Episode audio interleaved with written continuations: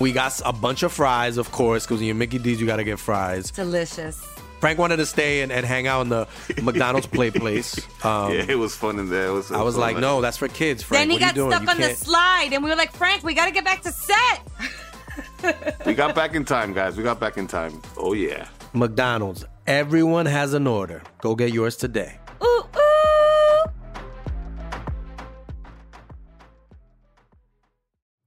Estás escuchando Leyendas Legendarias, parte de Sonoro y All Things Comedy Network. Otra vez es hora de escuchar eh, bonitas historias familiares para seguir festejando a las madres. Cosas que nos recuerdan a nuestra madre, la mujer que nos dio la vida. Ajá. Y en unos la- casos no la quita. Ajá. Acompáñenos a ver esta triste historia. Ah, pues si creían que el pasado estuvo hardcore, espérense. Sí, O sea, vamos, sí. o sea, vamos de menos a más, ¿verdad? Así Sí. los acomodaste. literal. Fuck. Ok. Sí, no vas a poner peor cada vez. Sí, el de los hecho, jabones estaba como dulce, ¿no? Así aromático, güey. Estaba bonito, güey. no Habían recetas hardcore. de cocina. Eh, Era por el bien de su hijo, ¿no? Ajá. Ajá, no. sí, entonces sí. Pero fíjense, estos dos que quedan, oh my God, agárrense. Holy shit. Denle, denle un bolillo a su madre cuando le pongan el episodio. Que comer, que se, se le va a subir ahí la presión. O las ganas de hacer algo. Eh, los dejamos con el tercer episodio de Mayo Desmadrado. Ya no sé cómo se llama esto. Mayo de madres que matan. Ok.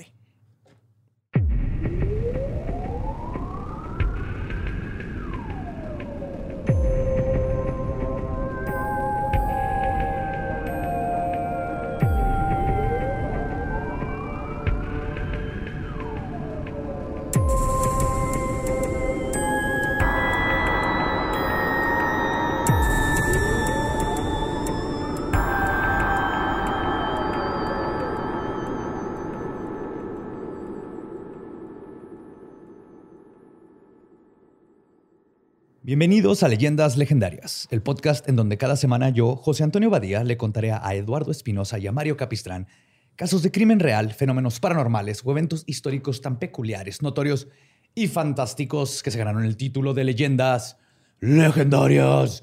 Bienvenidos a otro miércoles macabroso de Mayo de las Madres que matan. Soy su anfitrión José Antonio Badía, como ya lo dije en el intro, y como siempre, me acompañan mis amigos. A mi diestra, Eduardo Espinosa. Sí, te acompaño. Ya, ya recuperados de la pizza peda que se convirtió. Hmm. Era hacer pizzas relax un viernes. Terminamos vomitando. Bueno, yo. Yo no, pero sí perdí todo el sábado, güey. Sí, así. Ey, veníamos inspirados de, de Leonarda. Italiani, la pizza calzone. y a mi siniestra, el buen Borre Mario Capistrani. ¿Qué onda? ¿Cómo estás, Borre? Muy bien, gracias. ¿Cómo, cómo está el Lolo. gremlin? Sí, el- nada más viéndonos mientras así hablamos de cómo estamos haciendo cosas mientras él estaba cuidando a su bebé. Al Mogwai, cuidando de que no comiera Mi después de las Mogwai, 12. ajá. Ajá. No, ya, se duerme antes de las 12 ya. Ya, ya te puedes salir escondidas. Sí, me salgo a pistear a escondidas. Ajá. Ahí al patio, güey. Al lado, güey. Sí, para que se acostumbre. Chimo. Otra vez vienes tomado, padre. Desde- sí, va, acá desde joven ya. Bueno, pues Hueles a jugo de adulto, papá. Sí. Voy a hacer un Goku y no un Picoro, güey, con, con ese niño. No, no es cierto. Pues ahí les va. En el estado de California, una mujer aterrorizó a sus seis hijos por décadas utilizando disciplinas extremas y torturas físicas y psicológicas. La forma despiadada y voraz en que esta madre actuó eventualmente la llevó a cometer filicidio de la forma más cruel que se puedan imaginar. Hoy les voy a contar la historia de Teresa Knorr. ¿Filicidio? Se mató a un güey que se llamaba Filiberto. güey. En el siglo XVIII, el, que habían muchos filibertos, el filicidio estaba así Ah, arriba en las cabrón. escalas. sí. Filicidio es este lo contrario a parricidio, por ejemplo. Es matar a Tu tu, hijo. hijo. o hija. Ok. Es papás que matan a sus hijos. Filo, de Fili. De- Filo. ajá, de hijo. hijo. Pa- padre, ¿no? Es. Ah, no, sí, hijo, hijo, Ajá, cierto. patre fili. Filo da puta. Es, es filo. Ajá, ajá, sí. filo. O patre filio de puta espíritu santi. Ok. Amén. Amén. Pues el- el- la, la primera mujer asesina de la que hablamos, este, pues mató hijos de así, pero era por ego y, tenía intención. No, era higo, güey. Era por higo. Era por ego con higo. con higo por ego. La segunda era totalmente por proteger a su hijo. Claro.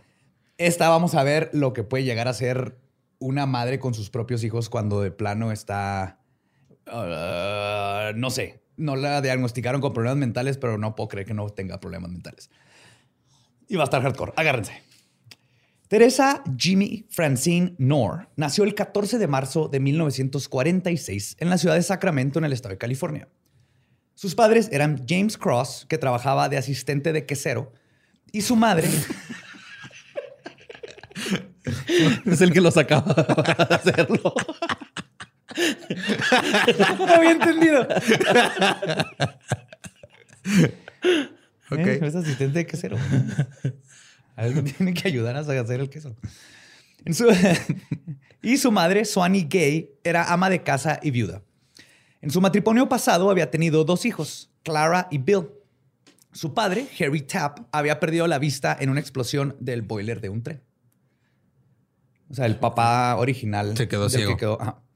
Los hermanos Cross eran la familia Malcolm.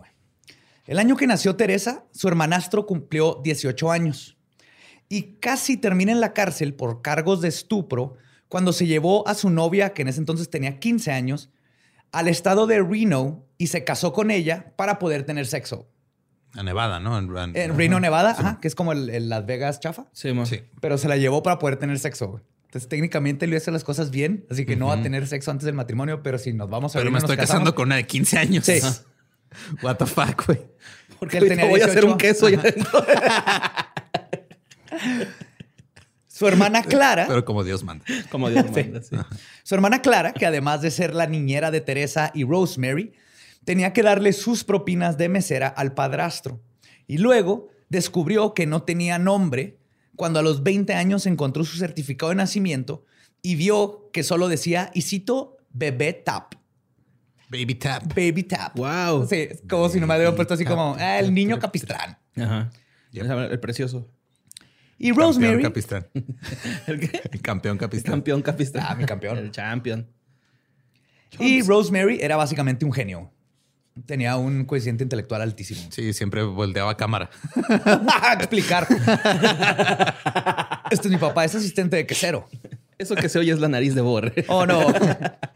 mi hermano se acaba de llevar a una niña de 15 años a Reno para casarse. Dentro de la pirámide social de los Cross, Bill estaba arriba porque era el favorito del papá, mientras que Teresa se convirtió en la favorita de la mamá, quien abiertamente lo decía, dejando a Clara y a Rosemary como en un limbo. Todo cambió cuando Swanee Gay falleció el 2 de marzo de 1961 a sus 53 años inesperadamente por un problema de insuficiencia cardíaca. Esto traumó a Teresa de por vida, no solo porque perdió a su madre, sino porque estaba junto con ella cuando colapsó y la vio morir en sus brazos 12 días antes de que cumpliera 15 años. En la tienda dice que se cayó y así rompió la puerta de la tienda. Y ahí la estuvo deteniendo en lo que llegó los paramédicos, pero ya, ya había muerto. ¡Richie!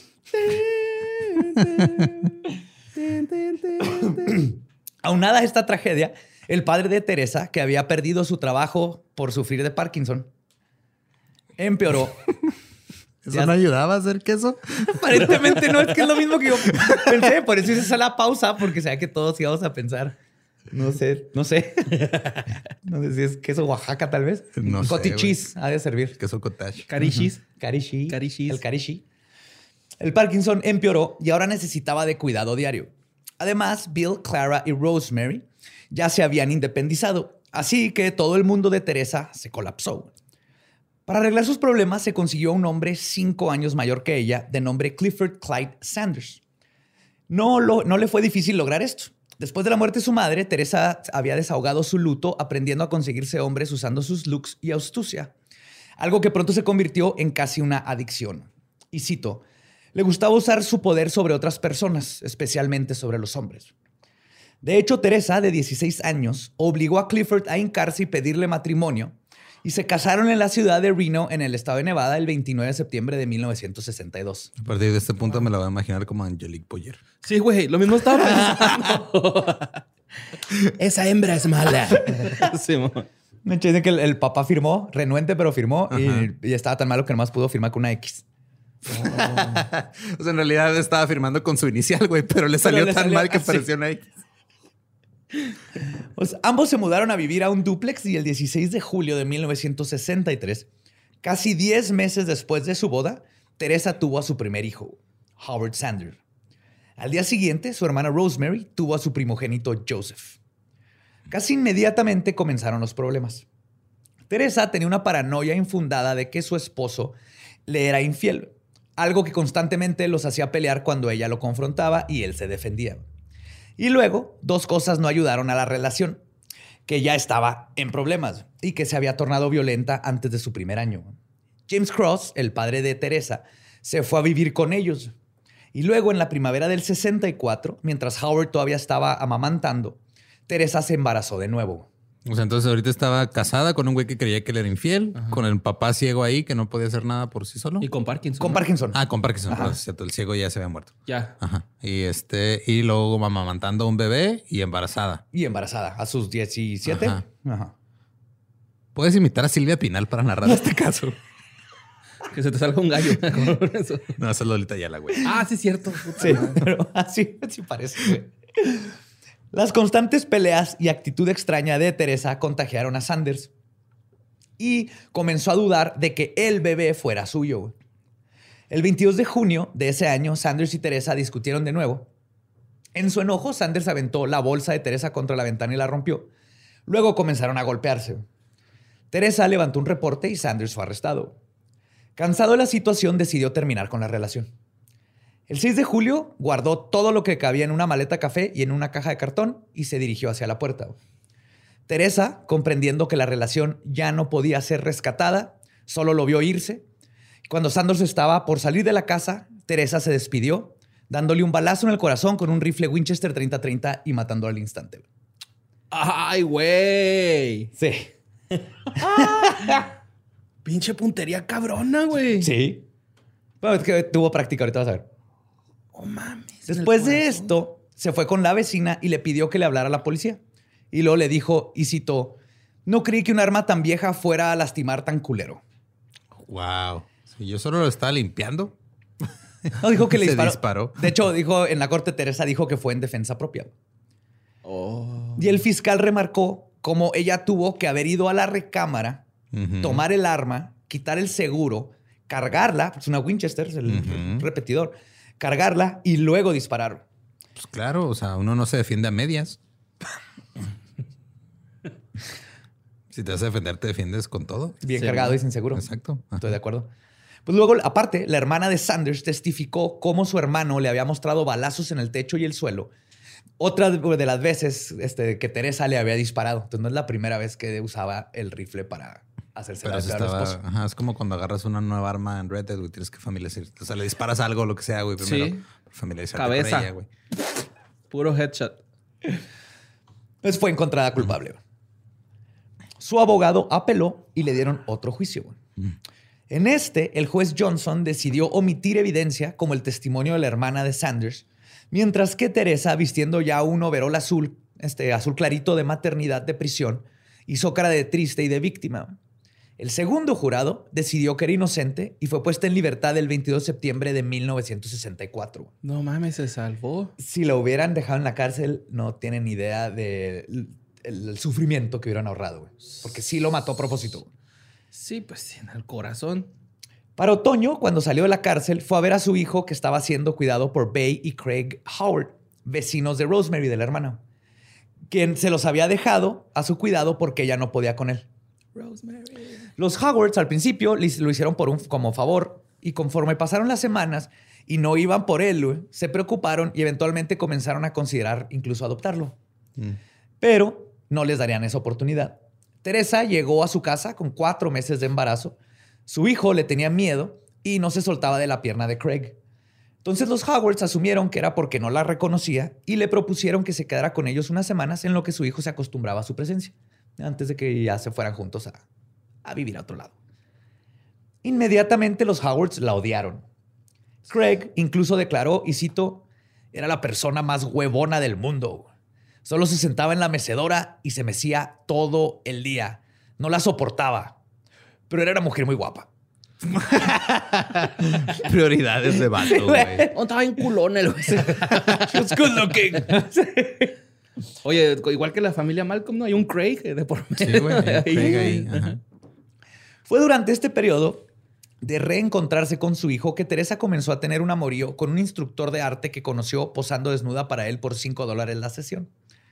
Su nombre era Estelle Lee Thornsberry, un veterano de la Segunda Guerra Mundial que peleó en Alemania y que había quedado paralizado de su cuerpo debajo de los hombros después de que se aventó un clavado en agua bajita estando en vacaciones en Holanda, güey. No, güey. Sobrevivió al ataque en Alemania y todo y un mal clavado. O güey. sea, sí, en la güey. playa de Normandía no hubo pedo, güey. Pero No, no, pero una playita y, ¡eh, traigo mis flotis, verga! No mames. Aguas con los clavados, me da- un pendejo, pavor. güey. Pero está bien, él no se podía mover este, de las ¿Y cómo piernas. pintaba? Eh, no, pues con las manos. y Las las manos, o sea, de, de abajo O sea, de los del- ah, hombros. de las O axilas. sea, los brazos y la cabeza sí la podía mover. Sí, y ella era experta en mecerse, entonces una relación muy equilibrada. Al poco tiempo de conocerse, los Howard se cansaron de la actitud de Teresa. Y un día, cuando Bay la vio forzando comida con una cuchara en la boca de su bebé porque, y cito, tenía prisa para una irse a una cita, los Howards la corrieron de la casa. La encontró así, se estaba ahogando el bebé. Y así, ¿qué está haciendo? Me tengo que ir, ya me van bien por mí. Pues que este pendejo no come, yo me tengo que ir Ajá. a ignorarlo. caen los huevos, güey, cuando. no es cierto, güey. Teresa se mudó a un departamento de una recámara en el Boulevard Río Linda, en la ciudad de Río Linda, con el dinero que le pedía a Thornsberry, que le pedía a Thornsberry. perdón. El 13 de marzo del 65, Teresa dio a luz a su hija Sheila Gay Sanders, pero le puso gay por su mamá. Pero tener a un segundo hijo en casa, Gaylord Fornica, ¿no? tener un segundo hijo en casa no cambió su forma de ser. Teresa seguía vistiéndose para salir todas las noches, en varias ocasiones llevándose a sus dos hijos a los bares y los dejaba en el carro mientras ella se iba a pistear y a tener un amorío con Bob Knorr. Entonces ya estaba con el pintor, con Bob Knorr y los niños en el carro. Su relación con Thornberry y su mesada se acabó un día mientras ella estaba dormida después de una de sus pedas regulares donde llegaba tarde a la casa. Y Thornsberry fue a su auto. Tenía un Pontiac mamoncísimo, así alterado, ocho cilindros, deportivo, espe- hecho especial para manejar con las manos. Fue a su auto y es cuando vio en el asiento del conductor condones usados y la ropa interior de, Te- de Teresa. Pero aún así, Thornsberry decidió simplemente nada más irse de la casa que había comprado donde estaba viviendo. Cuando regresó unos meses después para arreglar las cosas de la separación a la casa de la avenida Madison, se percató que Teresa ya no vivía ahí. Tampoco vivía ahí su lavadora, ni su secadora, ni su televisión, ni sus muebles. Y había una deuda de teléfono por 500 dólares. Wow. Que en los 60 es un- ahorita es un chingo. Sí, mo. Sí, güey, esas son. Pues ¿a dónde hablaba, güey? Ah, te voy a decir. Esa deuda por las llamadas eran por llamadas a Hawái. Resulta que Teresa se había robado todo y se había ido con su amante Bob Knorr. Bob Knorr era un marine de dos metros de alto, ojos azules, virgen y dos años menor que ella. O sea que todavía estaba apenas cumpliendo los 18 cuando lo conoció.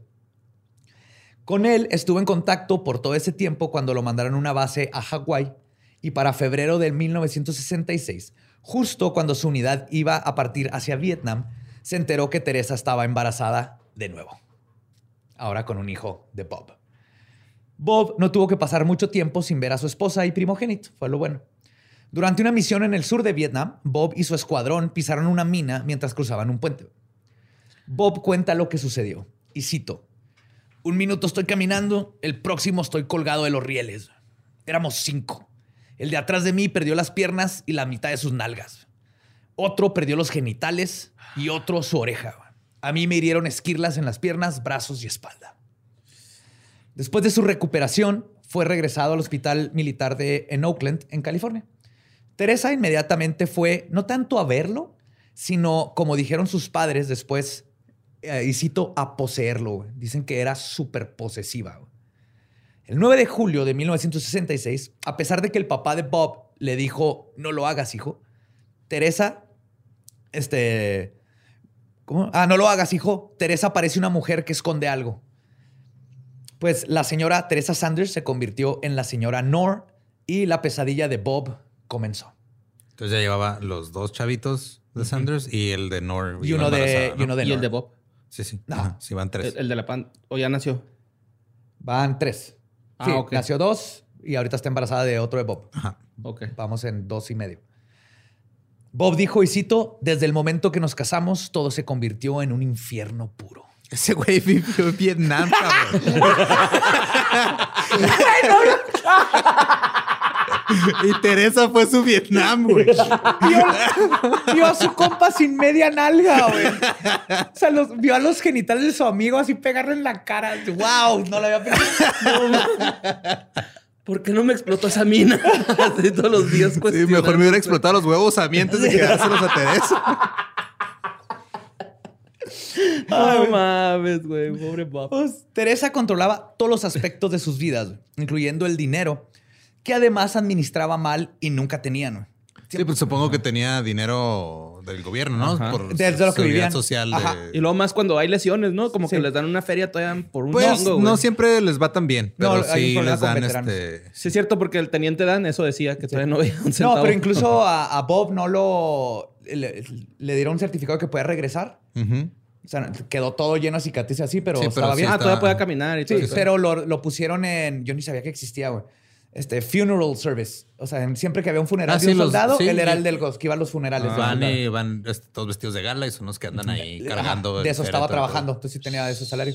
Pero de todas maneras, Teresa se la vivía, este, todos, eh, no, no faltaba ah, uñas, cabello, bolsas caras, todo tenía que ser de marca. Pistear, ¿no? Pisteaba machine. También, pero se gastaba más en cosas de marca y, apariencia. Ok. Un chingo, así que ganaba, no sé, 400 dólares y la mitad de eso se lo gastaba Teresa en, en el pelo y maquillajes y uñas y Pues por eso el zapatos. Craig como que decía que estaba guapilla, ¿no? Entonces era... Se arreglaba, se cuidaba, supongo. Ajá. Sí, sí. Que no tiene nada de mal, pero en, estas, en esta situación y con tres niños, on, prioridades, Sí, ¿no? Sí, hay prioridades. Entonces, Los además, niños también con uñas, güey. Pelo vergas. Una Kardashian cualquiera, ¿no?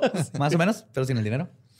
Además, está obsesionada con la limpieza y el orden, especialmente cuando se trataba de apariencias externas. En una ocasión, Sheila, su hija, tiró un plato de duraznos al piso y uno de los duraznos cayó en el zapato de Bob.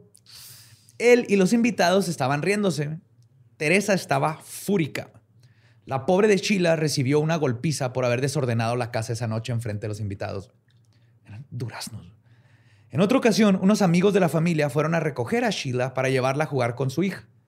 Cuando llegaron, la niña estaba pelona y su cabeza estaba llena de cortadas. Cuando le preguntaron qué había pasado, Teresa les contestó y citó, la senté en una silla y la rapé. Y cada vez que le pasaba la navaja por la cabeza, quería enterrársela hasta el cerebro, pero al final nunca me atreví. güey". Entonces, todas esas cortadas fueron a Por propósito. cierto, es alérgica a los cacahuates. Cuídenla, diviértete, mi amor. No mames.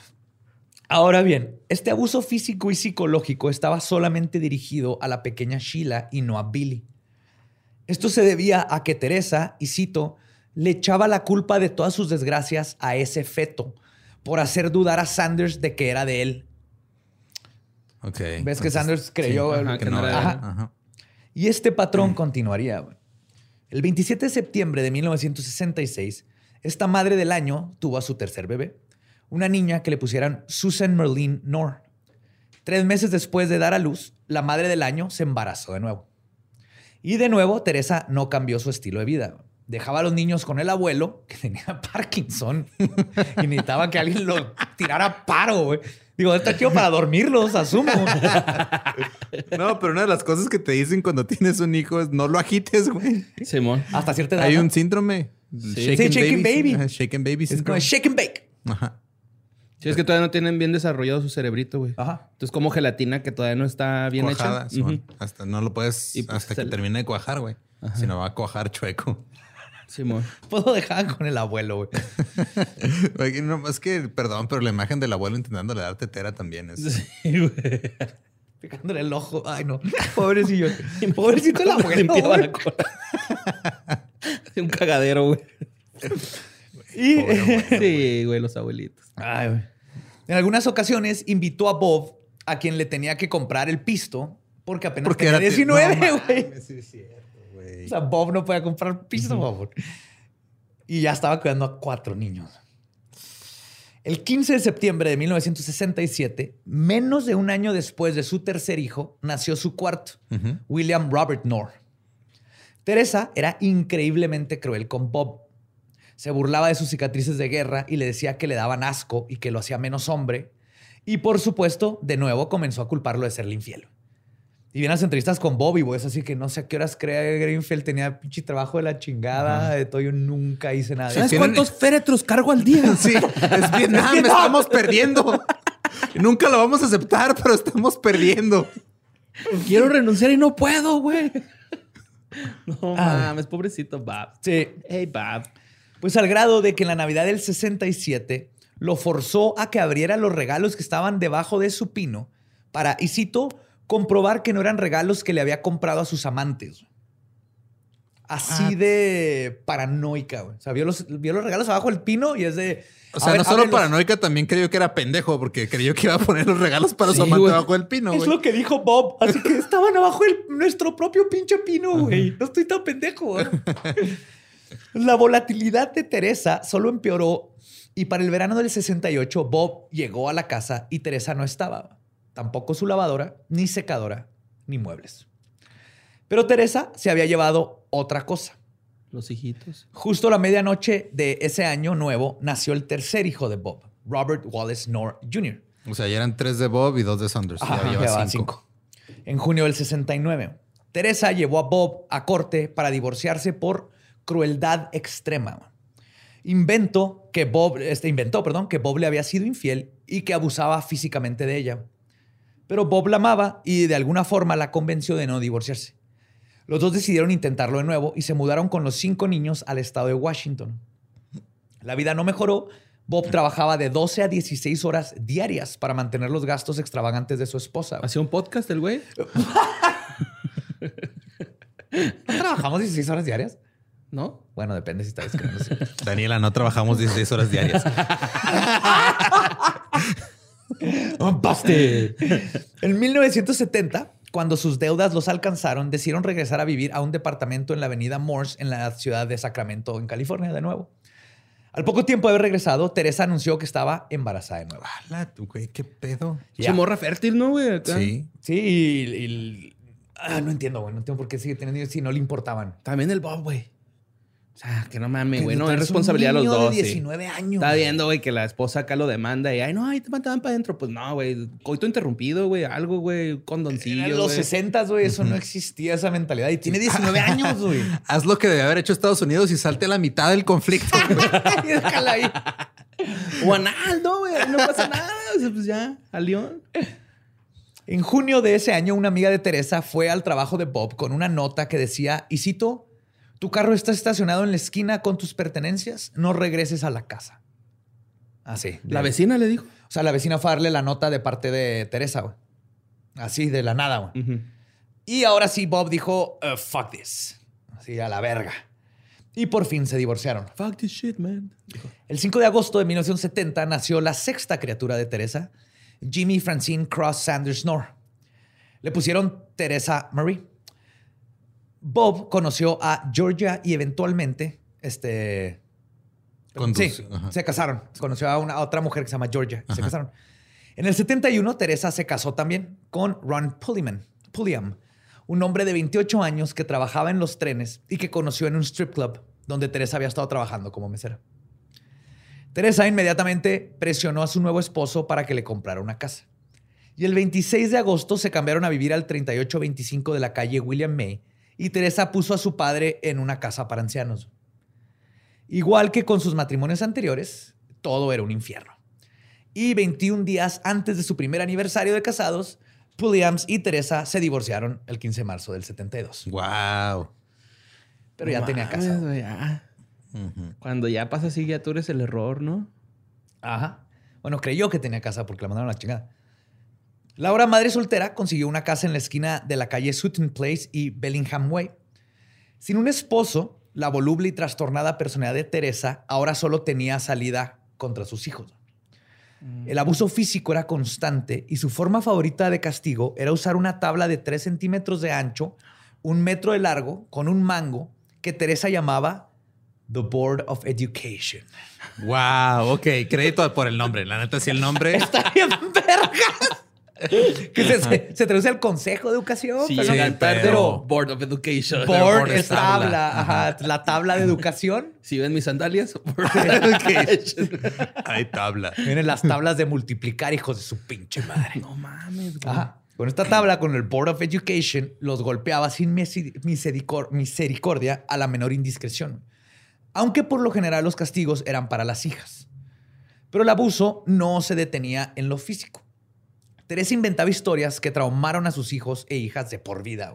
güey. Les decía cosas como, y cito, tuve un hermano gemelo que murió en el parto porque el ginecólogo estaba ebrio. Y por eso mi segundo nombre es Jimmy. What the fuck, güey. Fake, fake, no le pasó eso para nada, güey. No mames. O les decía que ella era la descendiente, la descendiente de la tribu bíblica de David y que por eso habían demonios conspirando en su contra. Eso tiene más sentido. Sí, eso sí tiene más sentido, güey. Los hijos intentaban encontrar un patrón que detonara otro ataque de parte de su madre para poder evitarlo. Pero rápidamente se dieron cuenta que esto era imposible. Una vez Teresa fue a una junta de padres de familia. Terry, la, la chica, la abrazó y le dijo, te amo, mami. La maestra Gallagher le sonrió a Teresa y le dijo, y cito, mucho gusto, he escuchado mucho de usted. Llegando a la casa, Teresa encerró a Terry en un congelador porque creyó que le había hablado algo malo a la maestra de ella y que por eso la maestra le había dicho que había escuchado mucho de ella. güey. No, Pinche maestra pendeja, güey. Y luego la puso en el congelador. Eran de esos que se abren. Los freezers. Ajá. Y luego hizo que los demás niños se sentaran en la puerta para que Terry no se pudiera escapar. güey. Van a ver que usaba a los niños en contra de los otros niños. ¿no? Teresa pensó que Terry les había dicho que no tenían dinero. Ah, no, perdón. En otra ocasión, unos vecinos les llevaron ropa en perfecto estado que no necesitaban. Y Teresa asumió que Terry les había dicho que no tenían dinero. Así que la desnudó, la amarró una cuerda en el cuello, la cual pasó por encima de la puerta. Y luego hizo que uno de los hermanos tensara la soga hasta que estaba de puntitas Terry, mientras Teresa la golpeó brutalmente con una rama de árbol que cortó el patio. En lo que la está deteniendo, dijo, detén ahí a tu hermana, se salió, encontró una rama y lo regresó. Dicen que le dejó el cuerpo así rojo, güey. No No había... mames, ya ni el papá del Richard Ramírez, güey. Perdía No. ese señor los dejaba ahí amarrado en el cementerio, güey, acá. Pues no les amarraba y les... Vete. Pues, Eh, ah, güey, pinche Sí. culera, güey. Los niños se encargaban de cocinar, lavar la ropa, los platos y limpiar la casa. Y si le daba hueva, a ver si le decían, ah, tú pégale a tu hermano, yo estoy muy cansada. güey". Oh, imagínate, güey. Casi. O sea, sí, güey. no ¿Les, así, les pero daba rangos a los niños? ahorita van a ver, está... Oh, my God. Respiren. Pero sí dijeron que los niños, y cito, cuando mi mamá cocinaba, le quedaba muy rico. Fue literalmente lo único, el único cumplido que dijeron de ella en toda su vida. güey. Y era aparte era cuando cocinaba, porque por lo general no había nada que comer. Puro McDonald's. O era, ajá, era McDonald's cuando les McDonald's. alcanzaba. Y, eso- y ellos cuando alcanzaban a robarse así moneditas de cambio, iban y comían en McDonald's. De la casa de Ronald McDonald. Preste los, los pennies, güey, preste. Así de, son para niños necesitados, ¿no? Yo necesito Yo este pedo, güey. No Big conoces Mac. a mi jefa, güey. Sí, agarra un penny, deja un penny. El sistema está bien bonito, no sé por qué no existe en México. Porque no hay penis. Sí. Bueno, deja un peso, deja 10 centavos. Llévate 10 centavos. Que las monedas de 10 centavos son, es la escoria de la economía mexicana, no debería Sí, güey. existir, pero ese es Y luego un se les ocurrió que personal la- que tengo yo con... Sí, se les ocurrió hacer la de 50 centavos de ese tamaño, Sí, ¿no? Es- Que ahora tienes que fijarte si es de 20 o 50, güey. O si es una garrapata, güey, es lo que te puede pasar. Sí, man. La Pare. garrapata de la economía mexicana, güey. Te dar líquida como financiera, güey.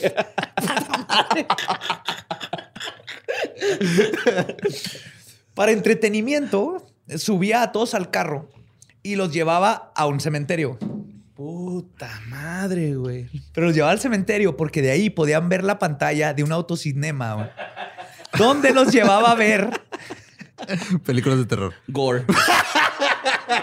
no mames. El Exorcista, Beyond the Door y The Omen. ¿De ahí sacaste tu primera cita con Gabe? Pero es una, es, ah, es una gran experiencia ver el exorcista en un cementerio. No a los 4 o 5 años, güey. Bueno, sí, eso sí es cierto. O sea, de- claro que debes de ver el Exorcista, pero no a los 4 o 5 años. güey. Y, y luego llegas a la casa y tienes una mamá que aparte es peor que el pinche pasuso. Por una chinga, güey. Este, y me- estaban ahí viendo el exorcista estos niños, güey, sin sonido, obviamente. Mientras Teresa se ponía hasta la madre en el asiento y luego manejaba ebria de regreso. güey. Esta fue la vida de los niños hasta que Teresa conoció a Chet Harris, un periodista de 60 años, 140 kilos, e igual que Teresa, era un divorciador profesional. Ok. Ya me la dejé de imaginar como Angelique Boyer, ahora ya es este Fiona Buchona. Sí, ya cambió. Ya evolucionó. Tixota acá. Sí, sí, es como un Pokémon. Chinolas. Teresa se convertiría en su sexta esposa el 23 de agosto de 1976. Sexta, Sexta. güey. No mames. Se llevaba, este, este güey se llevaba muy bien con sus hijastros. oh my God. En una ocasión, en Halloween, que este, él le decía Hobo Days, días de hobo, o día de por diosero. Era su día favorito. Salió de un closet con una máscara de demonio para asustar a Bill y a Robert. Bill salió corriendo de la casa del susto mientras que Robert mantuvo su compostura y lo confrontó. Ah, chingón. Desde ese día, Chet les puso de apodo a Robert, le dijo Robert the Killer, eres Robert el asesino, Bill el cobarde, y así les decía. Y también le puso a los demás, Terry era la pequeña stripper. What? Y Sheila, que creían que tenía problemas de aprendizaje, le decía la perra de Susan. What the La perrita, fuck, no, no perra de Sí, sí, bitch, o sea, de- como de, tu de mascota. Ajá, tu mascota. Pantalones de niña en el centro. Que es pantalón de putita, güey. Así este puto. No mames, güey. Pues eso es llevarse bien con sus hijas. Sí, sí. A comparación. No estoy diciendo que es una buena persona, dije que se llevaba bien con ellos. No es lo mismo. Ay, güey. Les digo que se llevaba bien con sus hijastros, pero predeciblemente no con Teresa. Entre los clásicos brotes de paranoia, ella también solía enseñarle lo que hacía, les le enseñaba una pistola que luego ponía debajo de la almohada antes de irse a dormir a su lado, güey. Y obviamente Chet sabía de su pasado, güey. Entonces cada noche era así de, la sacaba y lo, chuc, la volvía a poner abajo y lo, buenas noches, mi amor. Y se dormía, güey. Así que eh, a los dos meses y siete días de casados, su matrimonio se disolvió. Teresa se quedó con la secadora, lavadora, tele ¿Qué obsesión y tenía esta demás mujer? electrodomésticos. Era súper fan de la línea no blanca, lavaba, güey. No, no lavaba porque se llevaba la lavada. Además, esta vez se quedó con una estatua de la Venus de Milo y cito con todo y pedestal. Porque al parecer estaban peleando. El pedestal. Ok.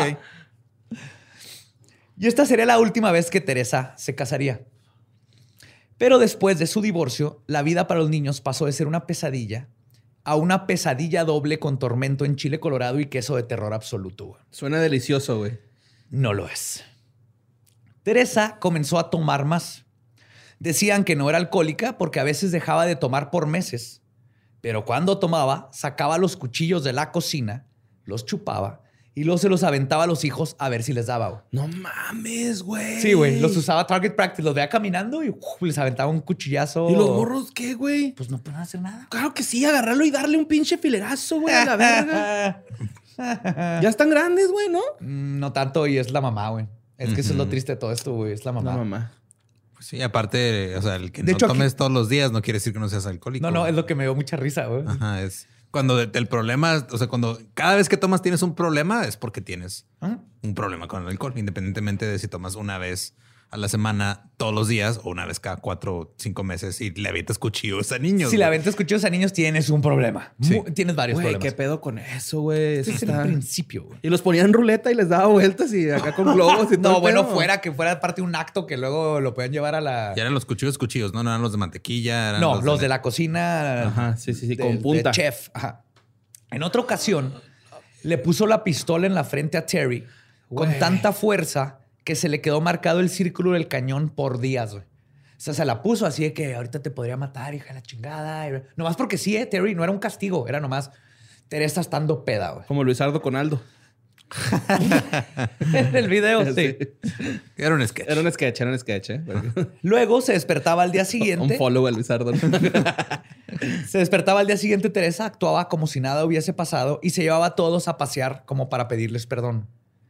Y por pasear me refiero a que literalmente nada más lo subía al carro, manejaba por la autopista unas horas mientras pisteaba y luego se regresaba a la casa. O sea, no nos llevaba aquí al parque, que al o sea, mall. nada más un rol. Nomás los lleva a dar el rol sin hablar un churro o algo. Nada. Pues no, nada, nomás nada. ella se ponía peda y ya. Ajá, esas eran las salidas de familia. Qué feo, güey. Con el aumento del abuso, también comenzó su obsesión con la Biblia. Sentaba a todos y les leía la Biblia por horas. Y cuando no era... Sí, mamá, mejor aviéntame cuchillos, Sí, por favor.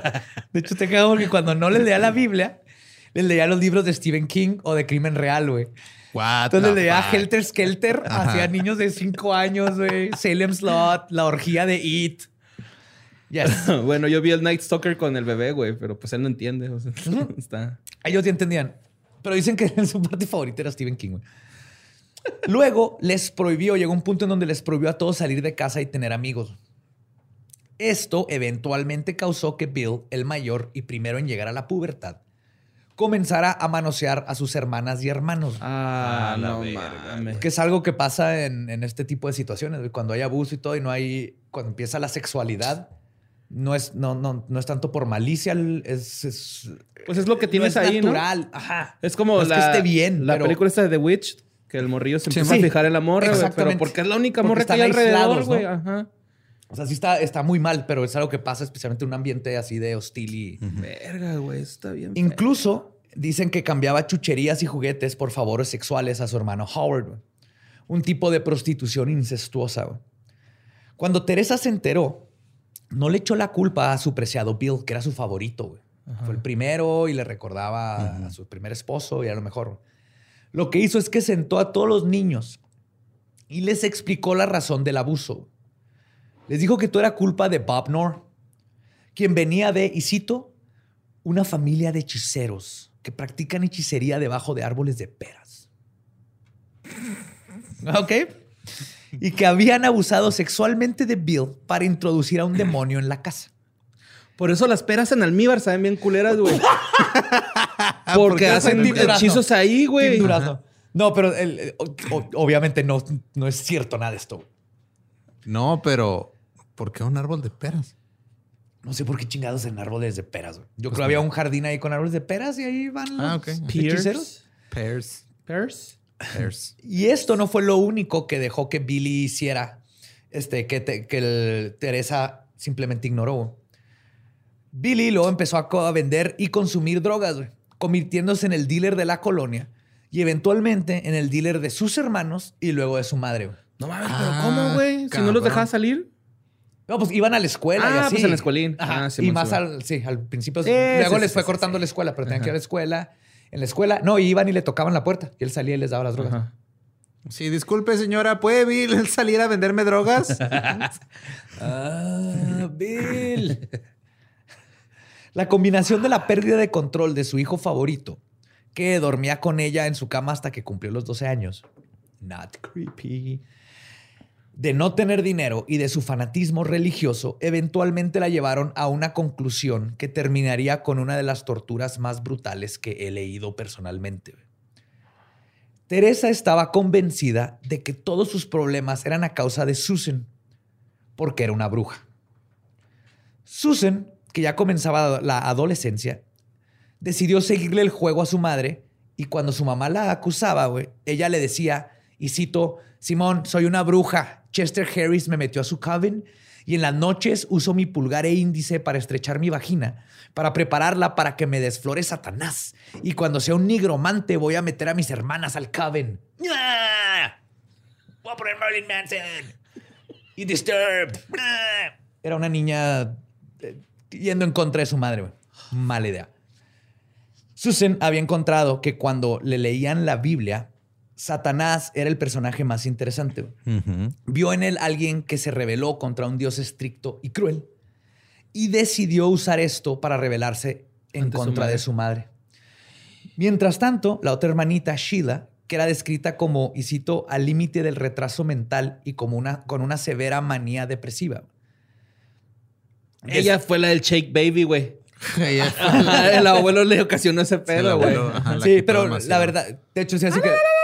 La verdad, no tenía ningún retraso, güey. Probablemente tenía alguna divergencia neurológica, pero era muy lista para otras cosas. güey. Nomás para batear con matemáticas y cosas así, pero era súper creativa. Mm. De hecho, todos decían que él se parecía mucho a su tía Rosemary. Ok. Nomás que no jalaba en el, en el, este, en lo clásico de educación. Aparte eran los 70 Ajá. Pero a su madre no le interesaba esto. Todavía no, todavía no había TikTok para que se diera cuenta que es neurodivergente nada más viendo a cuatro personas. Pero a su madre no le interesaba esto, güey. Lo único que vio en la pequeña Sheila es que si le llenaba el, este, que si le llenaba el cabello de caca, le daba ropa usada y rota y no la bañaba, la podía llevar a las oficinas de gobierno para obtener cheques mensuales por tener una hija discapacitada. Gracias a que Sheila contestaba mal a propósito lo que sabía que le haría parecer discapacitada. güey. Entonces la mamá se la llevaba para que el gobierno le pagara por tener una hija discapacitada y Sheila era de, I don't give a shit, no me importa, amarraré. ¿Qué quieres? Con tal de que no me agarres a ver. Pero era tan, era tan lista que sabía cómo contestar los exámenes donde iban a pensar que tenía un problema este, mental. güey. Pero esos cheques extras no eran suficientes. Así que comenzó la prostitución. No mames. De ella. No, qué verga, güey. Pues sí, no hace mi madre, güey. Seguramente va a ir a coger con alguien más. Bienvenido a Leyendas Legendarias. Yo sé, pero quería. que era la, menos Sí, peor de las güey. Sí, güey. Es que güey. No, yo también no. estoy así, güey, de que, güey, ya que no sea tan mala, güey. No. ya. Mandaba a sus hijas a limpiar casas. Este, todo empezó cuando mandaba, mandando a sus hijas a limpiar casas de la colonia para sacar dinero extra. En una ocasión, Susan regresó a casa riéndose porque mientras limpiaba este, la casa de un viejito de la colonia, ella traía un halter top y se le salió una boob cuando se agachó. Y fue de whoops, y se rió y se fue, ¿no? El viejito de la casa casi le da una embolia y así quedó, güey. Y ella nomás llegó a la casa y se rió así. ¡Ay, güey! ¡Wow! ¡Tápese, mija! Me está parando. Pero no para Teresa, güey. Fue ahí donde tuvo una idea y le ordenó a Susan a que volviera y lo hiciera ahora a propósito para ver qué tan lejos podría llegar y eventualmente cobrarle al viejito. Esto eventualmente se convirtió en Teresa llevando a Susan y a Terry a bares a conseguir clientes. Irónicamente, este fue el tiempo en que Teresa y Susan, de 13 años, 13 años, ¿no? No mames. mejor se llevaron. Se ponían ebrias hasta altas horas de la noche juntas. Y por mejor es eso, güey. O sea, que platicaban como madre e hija, pero poniéndose hasta la madre y yéndose a, que la prostituyeran. ¿no? Pero en una de estas este, pedas, Teresa estaba bailando a Rod Stewart en su ropa interior. Cuando su hijo Robert... O sea, con la- una canción de Rod Stewart o. Sí, Sí, sí. sí, sí, claro. No, no estaba ahí Rod Stewart. Hola, a ver. Ay, güey. Dije, no mames, pues ¿dónde andaba, güey? Bueno, aparte, Rod Stewart no es heterosexual, ¿va? ¿Quién sabe? No sé. Según yo, no es así como tipo Elton John. Ok. O sea, ¿qué? Pues sí. pues sí, así, según yo, es gay, Simón. No tengo no sé. Podrías, sí. podrías googlearlo y darte cuenta. Ajá. Entonces, este. Creo que. Ah, Robert le dijo a la mamá cuando la vio bailando que se veía gorda. Teresa se deprimió. Dijo que nunca volvería a bailar y que le quitaron lo único que le daba alegría en su vida y se fue a dormir. A la mañana siguiente regresó con una. Digo, o sea, no estoy a favor del body shaming, pero si es el único daño, así, la única manera que tuvo el hijo de vengarse, bien por él. Sí, es que es defensa propia. Ajá, es defensa, es body shaming en defensa propia. La body shaming en defensa propia. Pero eh, va a estar culero, güey. A la mañana siguiente regresó con una nueva idea, güey. Su problema de peso era culpa de la brujería de Susan. Y esa era la razón por la que ella, Susan, estaba delgada y no subía de peso. Claro, no es por la edad, por los seis hijos, la mala alimentación, el alcoholismo. no, no. Ella está gorda porque hay un hechizo y la hija está flaca porque le está robando su juventud. Dieta y ejercicio, señora. Dieta y ejercicio. Su obsesión llegó al grado de que comenzó a cocinar macaroni en cheese con manteca y forzaba a Susan a que se comiera todo. güey. Si no se lo comía, la golpeaba o la dejaba amarrada a la mesa con esposas, a veces días, hasta que se comiera todo. Si Susan vomitaba, Teresa la forzaba a comerse el vómito. Ah, la, no mames. Hola, soy Susan. Bienvenidos a Jackas. ya que logró monetizar eso. De hecho, Susan logró escaparse en una ocasión. Se prostituyó para conseguir dinero hasta que fue arrestada y llevada a un hogar para niños delincuentes. Cuando Teresa fue por ella, convenció a las autoridades de que todas las historias de abuso de su hija este, que había contado eran falsas y le creyeron. Y de hecho, esta es una historia bien cabrona de cómo el sistema no jala. Y estamos Sí, hablando de un sistema que está más o menos bien construido. Ah, ya pero era- hay un, ya hay un era, ¿no? chingo de. Digo, yo conozco a pues, un, un güey que estuvo en el sistema mucho tiempo. O sea, estuvo en varias casas. Sí. Este, Y no nomás el sistema de adopción, también el sistema de child este, services como el DIF. Ajá. Porque varias veces las maestras se preocuparon por los niños y iban y tocaban y, eh, y Teresa forzaba a los niños a que se escondieran literal atrás de las cortinas y así les decía que no estaban. Y nadie les le dio seguimiento a pesar de que estaban ahí todas las banderas rojas de que algo bien culero estaba pasando. Entonces, ni en ese servicio de, de los niños, los highway, este, halfway houses y eso, ni el equivalente al DIF tuvo muchísimas oportunidades de detener esto. Y no lo hicieron. Qué culero. Pues los, le, le regresaron a Susan y cuando regresaron a la casa, Teresa le dijo a sus hijos que habían corrido a Susan del hogar porque había tenido sexo con otra niña y que le habían cortado el cabello y le volvió a crecer en una noche, comprobando que era una bruja y que por eso no la querían en las casas. What the fuck. A Susan le dijo, y cito, si crees que sufrías de abuso antes, te voy a enseñar lo que es abuso. Ese era el clase, güey, eso lo dicen los papás mexicanos todo el tiempo. cabrón. ¿no? ¿Por qué lloras? ¿Quieres Te que te dé una razón una- para llorar? güey? Sí. No mames. Por eso estamos así, güey, como estamos como sociedad, güey, neta, güey, porque todo viene desde el núcleo familiar, güey. Claro. no mames, es porque somos bien pinches pariseros, ¿no? ¿Qué nos hacemos todos a la verga? Pues Vamos a festear.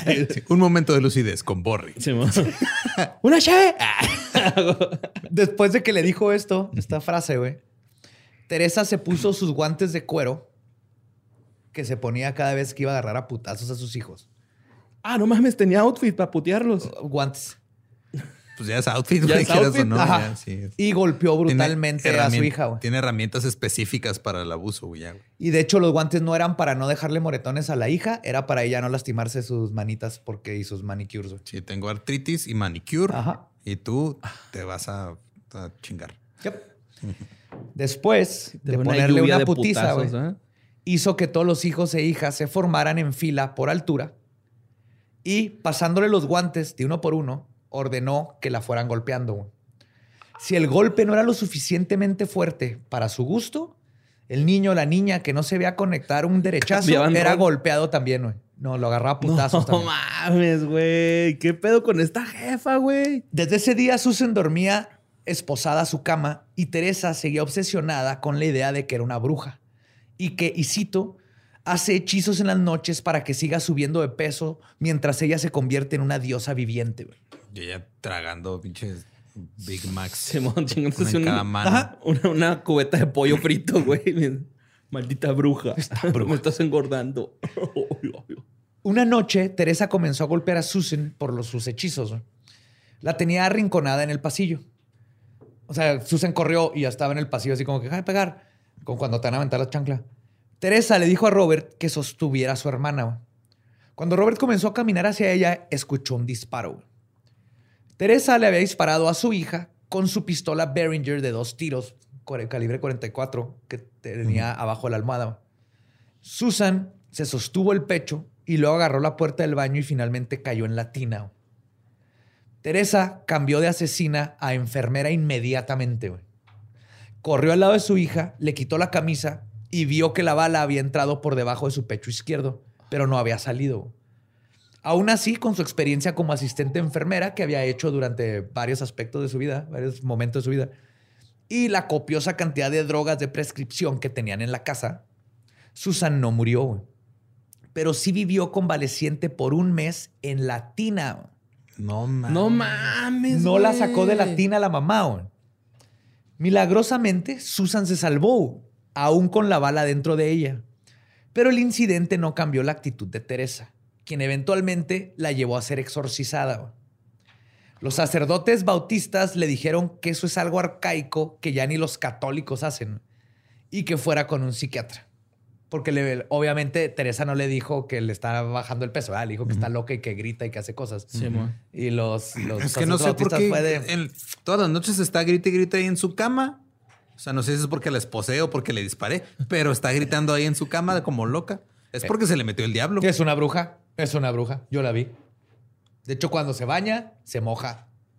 Se baña desnuda, no mames. Eso no es normal. Eso no es de Dios. Para el Orina otoño, sentada. Así. para el otoño del 81, un grupo de Hells Angels forzó a la familia Nor a que dejara su casa. Pero esa es otra historia. What the fuck. Ok. Hell Angels motociclistas? Sí. Wow. Es otro pedo.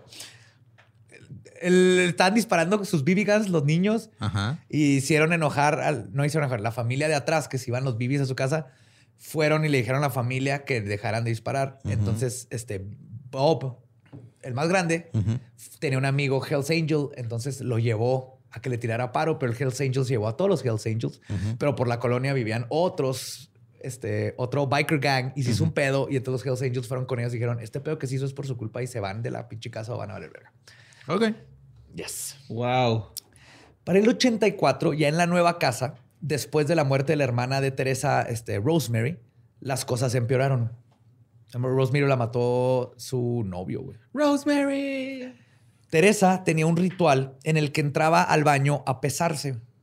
Terry le decía el número porque Teresa no alcanzaba a verlo güey, por su panza. Para este tiempo pesaba 110 kilos y seguía convencida de que era culpa de Susan. A pesar de que Susan se había dado por vencida en su rebelión, después del balazo perdió ya así de a la verga, güey, ya valió verga toda mi vida, güey. Su madre la hacía comer una mezcla de harina con aceite para que se estriñera. Unas donitas. donitas Son Bimbo, donitas. Pero era así a cucharadas, más, más el- la manteca y el macaroni en cheese. Mm. Entonces, A Dani le que queda bien chido, güey. Ah, no chido. Pero Susan nunca subía de peso güey. y su odio y delirio crecían al grado de que le decía a Susan que le dijera señora Nor. O sea, Mar- este, Teresa no, mamá. le decía, ajá, y cito, me rehuso a dejar que un demonio me diga madre. ¿Qué pedo? También para este tiempo, Howard y Billy ya se habían ido de la casa, pero siempre regresaban cuando su mami les marcaba para que le ayudaran a golpear a una de las hijas. Para 1984, todo el dinero que tenían se había agotado, así que puso de nuevo a prostituirse a todas las niñas. Aquí ya a la más chiquita ya tenía edad. Bueno, no, no tenía edad, obviamente. Sí, pero pues Pero ya, me refiero a sí, que... ya estaba desarrollada. Me, ya, me refiero a Según para el- Teresa. ya era sí. atractiva a un hombre. no, ni siquiera, güey. Ah, Una no, ni niña de 12, 11 años, No güey. mames, Pero güey, ¿quién chingados? La primera vez que hizo esto era una eh, de 6, no sé, era una niña, güey. Ya para ahorita dijo Teresa, ahora sí, las tres. Ah, es que es una cadena de errores, güey. Esto. ¿Crees? Sí. Pero todo ese abuso eventualmente se las cobró eh, Susan. güey.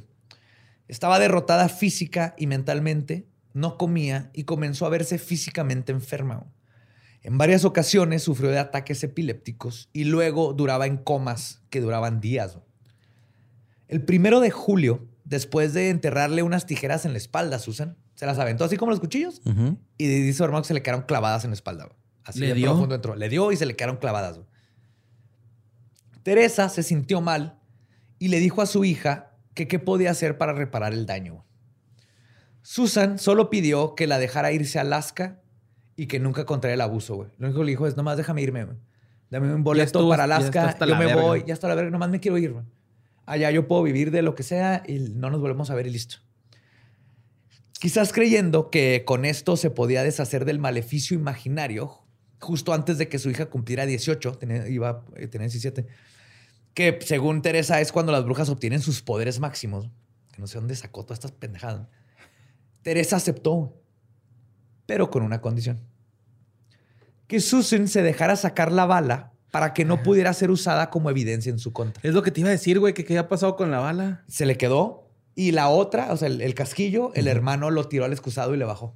Y limpió las huellas de la mamá de la pistola. Shit, güey. Entonces la única evidencia que ahorita era el balazo. Bueno, aparte de las cicatrices, pero bueno. ¿Y qué le dijo esta Simón, arre? En su desesperación, Susan aceptó. Teresa le ordenó a su hija que se tomara un litro de licor junto con unas pastillas. La anestesia funcionó y Susan quedó inconsciente. Fue entonces cuando Teresa le ordenó a Robert que le sacara la bala y le entregó un exacto. Eso no me suena que sea es este como algo que hacen los doctores. No, no lo es. Bob cuenta que no fue fácil encontrar la bala, que no fue difícil, perdón, encontrar la bala. güey. Estaba entre el homóplato y la columna, debajo de unos centímetros de músculo, como 5 centímetros de músculo. Sí. Fue con lo que más batalló cortando el músculo, pero que en sí no, no estuvo tan, tan cabrón como él creía. Dice que incluso que casi no salió sangre. güey. Y sobre este dato, Teresa le explicó a Bob güey, que la razón, Teresa sabe qué es lo que pasó. güey. Ok. No es por las pastillas. La razón de que salió tan poquita, tan poquita sangre es porque, y cito, Susan ya no estaba viva. Era una de los no muertos. Un cuerpo reanimado controlado por un demonio, güey. Y por eso ya no tenía sangre. Ah, pues sí, güey. ¿Eh? Ah, con razón. No entonces, mames, ah, sí es cierto, entonces está viendo del exacto, güey. Es que tú no eres doctor, Borre. Sí, No pues puedes sí. diagnosticar en demo- mujeres este, reanimadas, no muertas, endemoniadas. Sí, mon, sí, sí. Necesitas mínimo seis años y una especialidad para poder diagnosticar ese tipo de, de enfermedad. Durante la siguiente semana, Teresa le dio antibióticos, antiinflamatorios y analgésicos. Pero Susan nunca salió de su estupor. Comenzó a alucinar y su estado de delirio cada vez era más profundo. Para la tarde del 15 de julio, Teresa tomó una decisión. Les dijo a sus hijos que no podía llevar a Susan al doctor porque la mandarían a ella a la cárcel. Luego les dijo que subieran dos bolsas de basura que contenían todas las pertenencias de Susan al auto y luego la subieron a ella y se fueron. Teresa y sus dos hijos, Bill y Robert, partieron. En el carro, Teresa le amarró las manos a su hija y le tapó la boca con duct tape A Susan. a Susan. Ok. Susan toda así en delirios, Ida, ida, güey. Mientras manejaban por la in- Interestatal 80, Susan dijo algo. Ninguno de sus hermanos alcanzaron a entenderle. Solo escucharon a su madre decirle a su hermana, moribunda, que se callara. Y esa fue la última vez que oyeron su voz. Bajaron a Susan en un llano, la pusieron junto a sus pertenencias. Teresa la roció con gasolina y le prendió fuego. güey. What the ¡Ay, güey! Badía, qué pedo, güey. Susan estaba aún viva, güey. La causa de muerte fue por las quemaduras. güey. De regreso, golpearon un pájaro con el auto y Teresa le dijo a sus hijos, y cito, ven, ese fue un sacrificio. Dios piensa que hicimos lo correcto. En 1984, Robert... Y los hijos, mames, güey, mi jefa está bien loca, ¿no, güey? ¿Qué Hasta ahí no pedo?" les Sí, pegó. güey. Oye, güey, somos los malos. Sí, mo- sí, mo, güey, sí. Oye, güey, ¿qué pedo con mi jefa, güey, no? ¿Por qué le echó lumbre a Susan, güey? En Pero mil- te imaginas así, o sea, el- no sé, el, el día siguiente en la escuela, güeyes, no, pues cómo estuvo tu fin de semana. No, chido, güey. Familiar, güey. Hicimos barbecue, todo chingón. No, güey, pinche fogata chingona, güey. Sí, güey. Yo también hice una fogata, güey, con mi hermana. Ah, neta. A la verga. Sí, mi Pero no, hermana, pero- mi hermana era el combustible, güey. Sí. Ey, pero es lo que parece. Lo que pasa es que mi mamá le disparó, güey. Claro, sí. Y luego le tuve que sacar la bala y se nos murió. O sea, Es pero que no creo. tiene sangre, güey. Sí sabías, ¿no? Que los no muertos no tienen sangre. está muerta. Sí, no, y no es como que mi mamá le disparó ayer, o sea, le disparó hace como dos, tres años. Ey, ey, ey. Pero le disparó porque es una bruja. O sea, no, sea, esa es- parte. Mi mamá es una bruja, güey. Estoy haciendo acordar a mi mamá. Ay, güey. Eh, pásame los doritos. ¿no? Sí, sí, güey. En 1984, Robert logró escapar de la casa del terror gracias a unos Doritos Ranch. No mames. Pero esa es otra historia. güey. No, no, no, Badía. ¿Qué pedo? Ahí nos cuenta en Patreon. Simón. Ahora, rápido. Le encantaban los Doritos Rancho. güey. Entonces ya tenía una novia que vivía en el- los de enfrente. Y, y iba y siempre dice él que no, si se comía uno se tenía que acabar la bolsa. Entonces que un día fueron a la casa de ellos con la novia y la novia, o sea, habían unos Doritos Ranch y la novia le dijo a la mamá, uf, este güey se traga los Doritos Ranch como si no le dieran nada de comer. Error, güey. Desde ahí Teresa lo corrió de la casa. Con que tú eres el pendejo que se anda comiendo mis Doritos Ranch. No, no, a Teresa le dio, le, le molestó que, impli- que, eh, Ah, como que no comes. insinuaran Ah, no que no les daba de comer. Que sí, no les daba de comer, pero bueno. Pero ¿cómo se atreven a darse cuenta a otras Ajá. personas? Sí.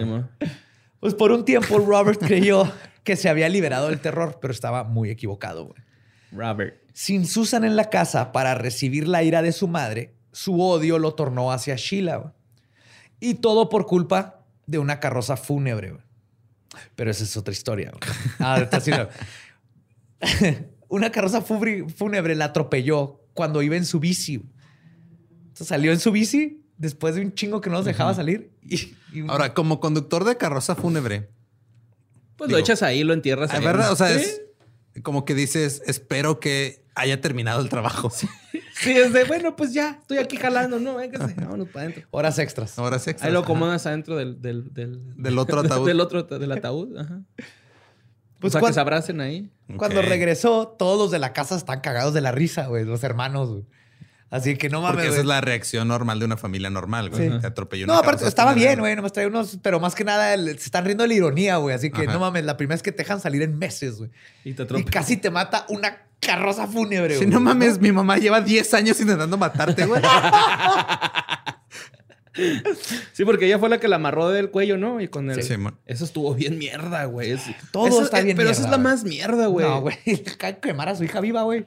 Pero pues ya andaba ahí medio moribunda. o sea, esta- estaba chiquita, güey, y no hizo nada malo. Le dijo, te amo, mami. Y todo, Eso está gente. ya la fregada. Sí, güey. Ah, güey. O sea, ya le hicieron como que un parillo, güey. a la Es como estar, o sea, es como estar comparando pedazos de mierda a ver cuál huele menos feo. Ándale, güey. sí. Te tienes que comer una de estas cinco mierdas, güey. ¿Cuál va a ser? Pues ya trae cacahuatito. Sí, no va a agarrar la seca. o con va a agarrar pasas. la- ¿Cuál quieres? Ajá. Bueno, pero con la que... pasas es, es caripirotada, güey. Caca pirotada. La que no se rió de nada de esto fue Teresa, güey. Ella estaba convencida de que el alma de Sheila había sido desprendida de su cuerpo cuando le pegó la carroza y que se le había metido un demonio.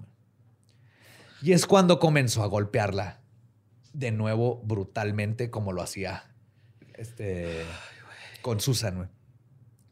Aunado a querer sacarle el demonio a golpes, comenzó la paranoia de que Sheila quería perseguir el sueño de Susan de, y cito, escaparse a Alaska para hacerse una prostituta. Güey. Pero lo el que... sueño americano. Sí, claro, güey. Toda mujer aspira a eso, ¿no, güey? O sea, ¿qué Pues que, con güey, esa o mujer, sea, güey? a, a lo que te ha llevado toda una vida abuso para que eso es lo único Eso que es- quieres es sí, güey, es irte a la verga, güey, ¿no? Irte y ya. Bueno, Alaska. es mejor conocida como la verga. Pero lo que llevaría a Teresa a matar a otras de sus hijas fue la idea de que Sheila le había contagiado una enfermedad venérea por compartir el excusado. What? Para em- uno, Teresa no tenía una enfermedad venérea. Nomás no se lavaba ahí desde años. No más, algo le dio, dijo, hey, es que tú le pegaste una enfermedad venérea al excusado y luego como yo lo usé, me lo pegaste. Y entonces la golpeaba por todo. Era porque... con los ranchos, los zorritos ranchos. What?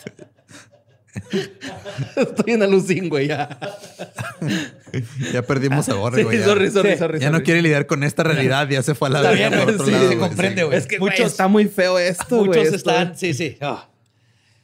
Pues una de estas veces, mientras la golpeaba amarrada a una silla, güey, Sheila, que siempre fue también así, no se dejaba, güey. Una- la princesa guerrera, güey. Ujú. Esa es Sheena. Pero desde que lo dices, estoy ya...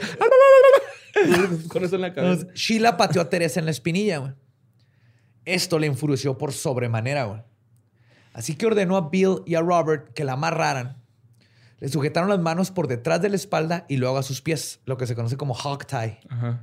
Sí, como te Como- amarraron como puerco. Ajá, como los niños de los tres de West Memphis. Y los 500 mil pesos de la morrita que Eran 50 mil, Ah, güey. 50,000. Eran 10 billetes de 500. No, 100 billetes de 500. Pues la amarraron así y luego la metieron en un closet que medía 60 centímetros por uno y medio de profundidad. güey. En verano, en California, y sin aire Un pinche acondicionado. gabinete, eso no es un closet. Sí, ¿no? es un locker, sí, güey. Era como un closet de blancos, güey, donde pones sábanas Ah, y sí, toallas como del para el. para linen. Un closet de blancos que no es del Partido Republicano.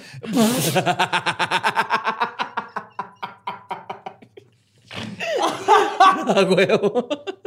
y el pan.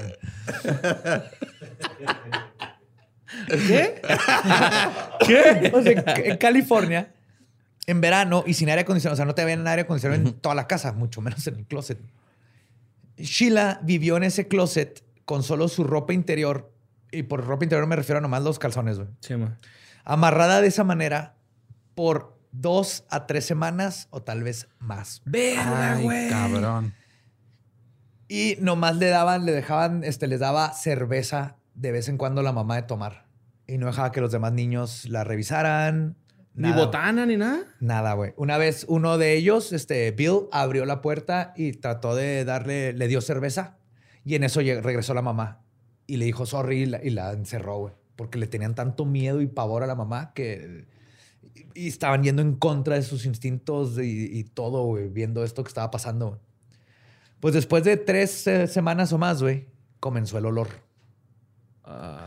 Un día Bill abrió la puerta para investigar el hedor y es cuando encontró a su hermana, que ahorita te- tendría, tenía 20 años, güey, con la cara contra la alfombra y ya con livor mortis, güey. Que es cuando ya toda la sangre se había Sí. ido a las, para las extremidades, güey. Tenía las piernas moradas y los brazos morados. Pero esa escalofriante escena no fue lo más terrorífico que Bill atestiguaría ese día. El terror apenas comenzaba. Cuando Teresa les ordenó que la sacaran de ahí, Sheila tenía tanto tiempo descomponiéndose en el closet que la piel de su cuerpo, que estaba contra la alfombra, ya se había fusionado con ella y se desprendió, incluyendo su nariz, que ya se había fundido entre las fibras. Entonces, Cuando la voltearon, ya no tenía nariz. güey. No mames, la campusa.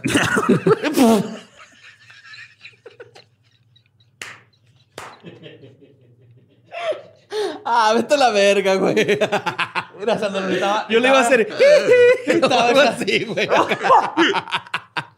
Ah, gracias por sacarme de eso. No mames, güey. Ay, güey. Ay. Gracias por ese comic relief, Pero güey. estoy llorando, güey. No puedo ya, güey. Ah, ya me lo acabamos, ya me lo acabamos. Ya no puedo, güey. Teresa no mostró ningún resentimiento, güey. Y sin expresiones, llegó con una caja y ordenó a sus hijos que metieran a su hermanita en ella, güey. Y el viaje familiar de la muerte se repitió, güey. A ver. Dejaron a Sheila en el desierto y se regresaron a casa. Su cuerpo fue descubierto el 21 de junio de 1985. Se equivo- Llegaron a un lugar, llegó la policía, mamón. Ay, no mames. Tenían, la a, tenían a Sheila en la cajuela y no se dieron cuenta y los dejaron. Nomás la, la regañaron por no estar, esta- Le dijo, andamos de viaje y mis hijos se bajaron a mear. Estaban allá cavando una tumba. güey. Sí, es de unos que ellos cavan un hoyo y luego mean adentro, luego cierran el hoyo para que no Los huela. policías no vieron la- el Sí, hoyo. güey. Pero por eso se tuvieron que ir a otro lugar y dijo, fuck it. Y la dejaron en lo que era el, el terreno de un campamento, güey, de verano. No mames. Lo bueno que no llegaron los niños, lo encontró el, el que cuida. güey. Entonces, para este tiempo, la policía ya había descubierto el cuerpo de Susan. Pero por las quemaduras no pudieron ni siquiera determinar la causa de muerte, mucho menos su identidad. Fuck. O sea, ya habían encontrado a Susan y lo encontraron a Ah, Sheila. sí, porque esto fue años después. ajá. O- Oye, ¿qué vendía el, el, el Billy, güey? ¿Drogas? Pero, o sea, ¿cuáles? Ah, no sé. Todo. ¿Qué menú tenía? Eh, Percocet, Xanax, todos de. Ah, la, re, re, la puro- mayoría era droga Pura papa. de prescripción. Ajá, pura papa. E incluso, luego su homicidio se lo habían atribu- atribuido a un hombre que había asesinado a varias prostitutas y el caso técnicamente estaba cerrado. Mm. Por lo tanto, nunca lo hubieran conectado con el cuerpo de Sheila, que por su estado de decomposición tampoco les dio pistas de su identidad o causa de muerte. Y Jane Doe, número 4858-84, junto con su hermanita Jane Doe, número 6607-85, que es como se le pone a los cadáveres no Sí, no identificados. identificados. John y Jane Doe. Ajá. Seguramente hubieran quedado en el anonimato y en los casos fríos si no hubiese sido por dos cosas. El programa America's Most Wanted y una buena peda. Para 1993, Terry Marie Knorr tenía varios años de haberse ido de su casa. Vivía de prostituirse, había ido a los mejores restaurantes, dormido en la intemperie, cruzado cinco estados, se había casado tres veces, dos de estas con el mismo hombre, y tenía un tatuaje en su tobillo que decía, y cito, Basic Bitch. Le había contado Como el sus- mío, nomás que yo lo tengo en la espalda baja. Está bien bonito, güey. Sí, Sí, a mí me gusta. La caligrafía quedó. A veces lo tapa, pero. a veces lo tapo, güey. Le había No lo tapas, lo cubres. Lo cubro. Es que no te distraiga, güey. No te, te tienes que concentrar. ya, güey, ya estamos Sí, Sí, güey. Es este que, pedo, güey, es que está denso, güey. Densísimo, güey. Y para los que quieran, me van a decir antes de que posteen "Dati- datos de animales. Ese es para el próximo, porque está más cabrón que este. Le había contado este, su historia a amigos y esposos y nadie le creía. Eventualmente, la esposa de un amigo de su primer y tercer esposo, Michael, habló con ella, le creyó y la que Michael sí le creyó muchas veces, pero decía que fuera la policía y ella decía que no. Entonces, eventualmente, Michael más bien como que se cansó de que siempre le conté estas cosas y él, pues es que ve a la policía y ya no. Entonces, Pues que está cabrón. O sea, en- tanto, claro. tanto abuso que ya Sí, está. güey. Sí. Y en- Estaban acostumbrados, güey, desde morros, güey. no, sí, güey, psicológicamente. O sea, para ellos era, ah, güey, los Sí, ya tienes papás tanto, hacen eso, güey. tanto Güey, abuso hay internalizado una- que ya, o sea, no, no sabes. Digo, el hecho de que pudiera a- hablarlo, güey, es- es- Sí, ya man. está cabrón. Eso que dicen está en cabrón, que Bob dice que, que él emputaba The Brady Bunch porque cuando lo veía en la tele decía, así no son las familias. Porque su realidad era cómo funcionaba su familia en su casa, güey. Entonces decía, eso es fake, así no son las familias, güey. Las familias, o sea, es violencia y... Son putazos Y y- putazos. y ¿eh? a eso mis pasa en, hermanas. en hogares abusivos. Es lo triste, güey. Pero digo que eventualmente... Sí, qué les- culero que, o sea, vivir una vida de abuso que te lleva a no poder disfrutar este, una familia de 10. Digas, no, la familia peluche es más realista. Digo que eventualmente la esposa de un amigo de Michael habló con ella y le creyó, como, que conectaron, y la convenció de hablar a la policía. Terry habló y los oficiales del condado de Las Ríos, en California, no le creyeron. Pues dijeron, ya resolvimos ese crimen, eh, no, cuáles pruebas que hay, nada. Y Terry casi se da por vencida, güey. Hasta que se puso una buena peda, prendió la tele y estaba viendo America's Most Wanted, que era un programa que empezó en los 80s, eh, empezado por Walsh. Hablamos de él en, eh, Sí, con ajá. Jeffrey Dahmer, que él- creían que él pudo haber este, matado a su hijo, pero no fue Jeffrey Dahmer. El punto es que Walsh ah, inventa, inventa este, saca America's Most Wanted y ahí tú hablabas para decir tips de gente que estaban buscando o decir que alguien hizo un crimen y iban a investigar. El punto es que decidió llamar. Sherry, una de las encargadas de recibir llamadas, escuchó su historia y le dijo, no puedo poner tu caso aquí porque necesitamos que ya haya un reporte, pero habla este número directo, comunícate con eh, tal persona en Nevada, con tal oficial. Así que Terry marcó y le contó al sargento John Fitzgerald su historia. Cuando él revisó el caso, se dio cuenta que Terry sabía datos que solo la policía conocía, como el tipo de anillo que Susan traía puesto. Ok. Con esto se reabrió el caso y se le adjuntó, se le adjuntó el asesinato de Sheila. Y Susan. O sea, Ah, Susan. es que Ah, Susan. y Shuna- ah, Sí, cierto, es que el de Susan se lo habían atribuido a un A un asesino. asesino. Un asesino, ajá. Entonces aquí dijeron, no mames, sí, este Susan no es de este güey y si nos está diciendo que la otra es su hermana Sheila, tiene que ser el mismo, ¿no? Ajá. Para su suerte, Robert North Jr. ya estaba en la cárcel cumpliendo una condena de 15 años por asesinato en segundo grado por un robo. güey. Ay, güey. Es como terminaron los hermanos. ¿no? Sí, pues sí. Su ejemplo. hermano Bill fue encontrado igual de fácil en su casa. güey. Fueron y lo encontraron. Entonces, de volada, agarraron el caso, sacaron órdenes de aprehensión y pum, uno ya está en la cárcel, el otro está aquí. güey. En juicio. El detective que fue, se apellidaba de Coco, de, de Checo, perdón, tocó la puerta y en la mejor forma de arrestar a alguien, dijo lo siguiente. güey. Voy a I'm in cambiar. love with the cock. Este, voy a cambiar el nombre de Bill por el tuyo, Lolo, para que, para que sientas la experiencia de lo que sintió Bill cuando lo arrestó este caballero detective, güey. Ok. Tú nomás contéstame. ¿Te llamas Eduardo o Lolo? Eduardo. ¿Te gusta que te digan Eduardo entonces? Sí. Ok, Eduardo. Básicamente tenemos aquí una orden para tu arresto en tu contra por asesinato. Nice. Está hermoso, güey. Y con eso los dos hijos estaban en custodia. Teresa fue un poco más difícil de encontrar, pero el buen detective Fitzgerald estaba en el caso. En noviembre de 1993 comenzó a revisar meticulosamente todos los alias que se sabía que Teresa utilizaba en todas las bases de datos que se le ocurrían. güey. Y en estos tiempos no era fácil. güey. No, tenías que empezar. Con- Ya hemos oído un chorro de casos de cómo era imposible inclusive buscar nomás en tu propio estado, ¿no? Donde Sí. estaba alguien. Sí, no estaban conectadas todavía también, ¿no? Ajá, no.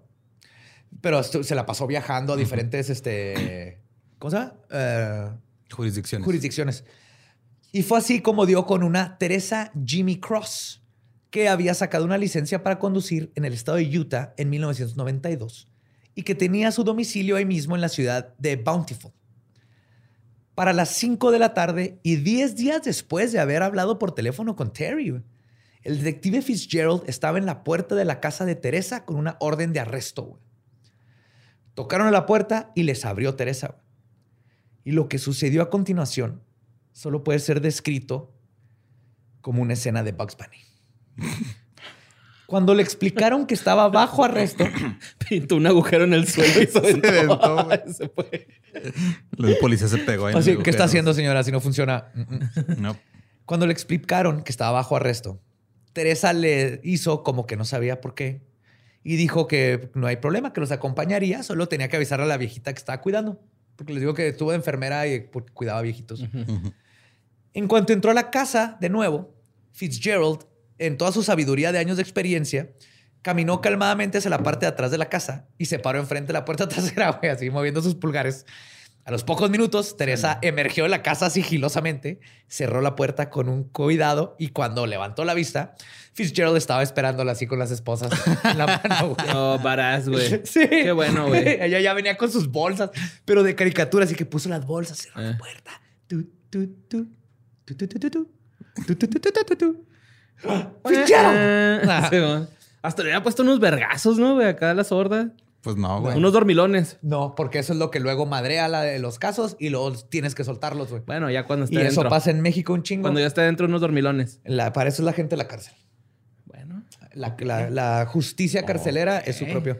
Pero aquí en México tenemos un problema muy grande porque hicieron un sistema más parecido a esto, pero no han entrenado a la gente que está en el sistema de que, güey, es que le pegaste y lo tengo que dejar ir porque es la ley. Porque le pero nadie te dijo que no les puedes pegar, que deberás de saber porque es sentido común. Pero ya no funciona así el sistema. Y sus dos hijos testificaron en su contra para recibir condenas reducidas. William, que era menor durante los hechos, fue puesto bajo libertad condicional.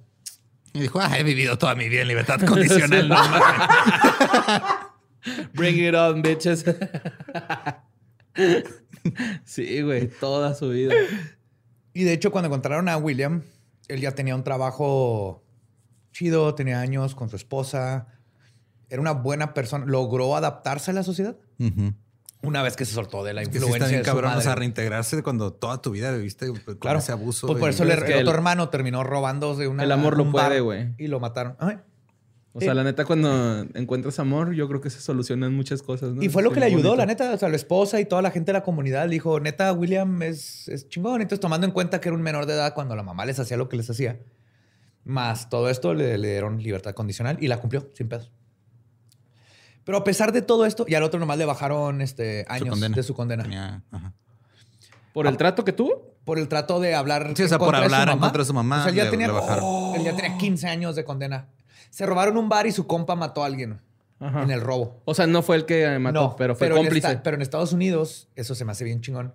Si alguien, si tú eres parte de un atraco o algo y a alguien matan a alguien, tú Los eres igual de culpable por el asesinato. O sea, otro Sí, grado, por, eso pero- hay, ajá, por eso hay grados. Primer grado, segundo grado. Ajá. ¿Y Pero- ese cómo sería? ¿Como el segundo? Ese es el segundo grado. Sí.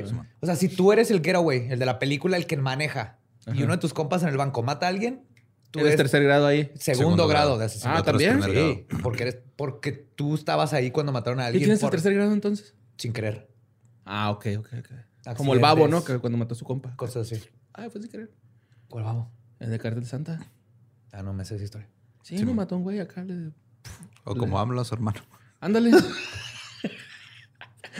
Ay, güey. Los, los Salinas a la sirvienta.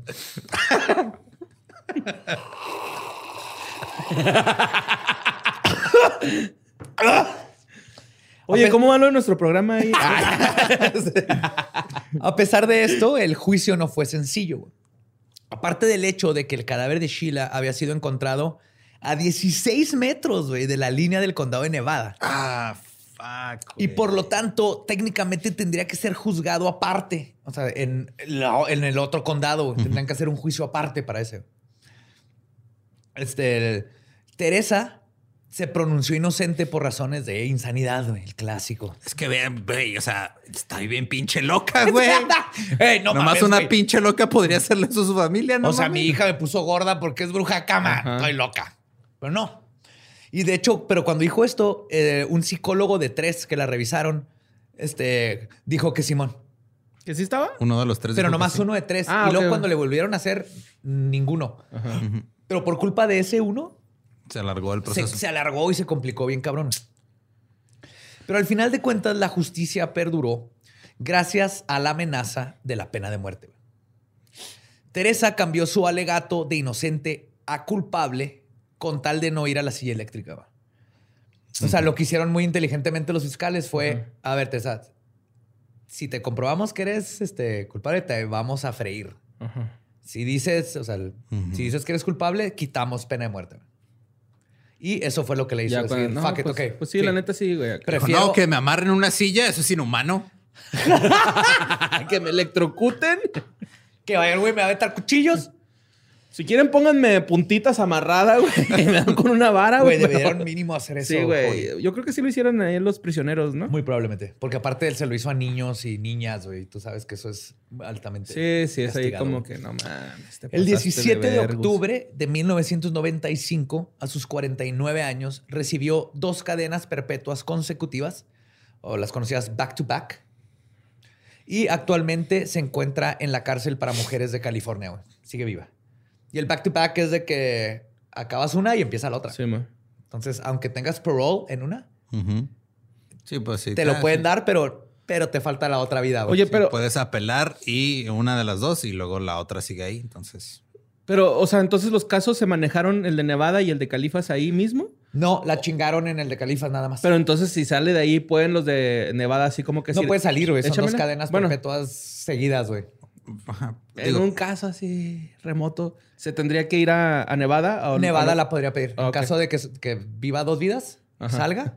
Pues Sí. ya es este puto que se murió y luego acá que no, no, que siempre no. Y... Ajá, pues por eso la ley en Inglaterra dice lo vamos a ahorcar hasta que esté muerto. Para que no pasen esas cosas. Ajá. Y la ironía más grande de todo, es que fue durante su estancia en la cárcel y su juicio que Teresa por fin logró perder ese peso que tanto le preocupaba, güey.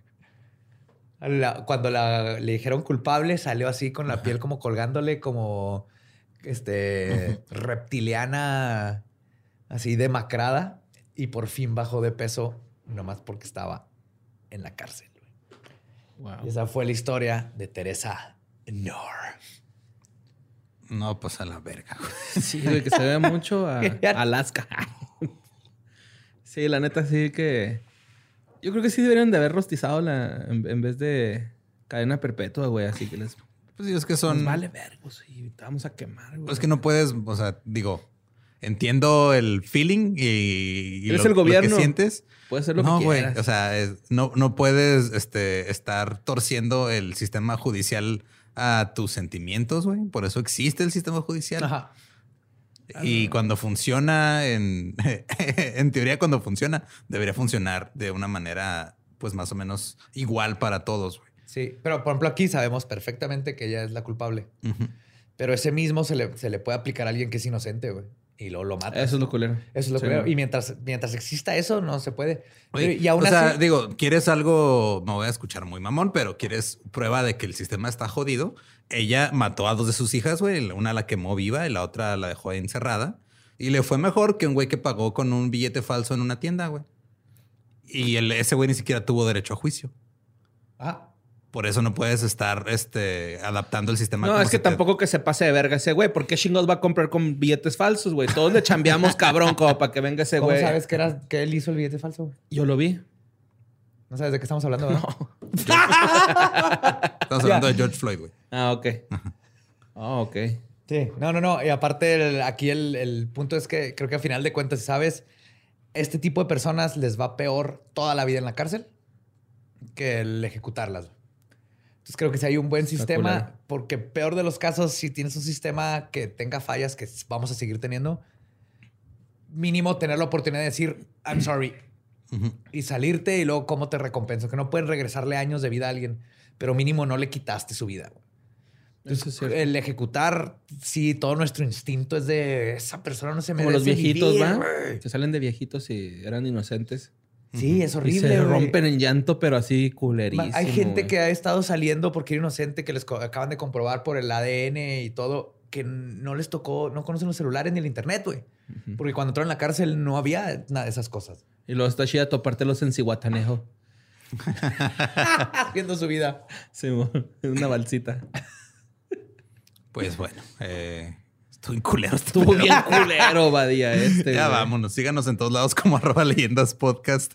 A mí ya chingue su madre, ya a ningún Eduardo ahí estoy en redes, hagan lo que quieran. Ay, a mí sí síganme. Estoy como Mario López Cabe. Me encuentran como Elba Diablo. Nuestro podcast ha terminado. Podemos irnos a pistear. Esto fue Palabra de Belzebub. Y feliz día del mes de las madres asesinas.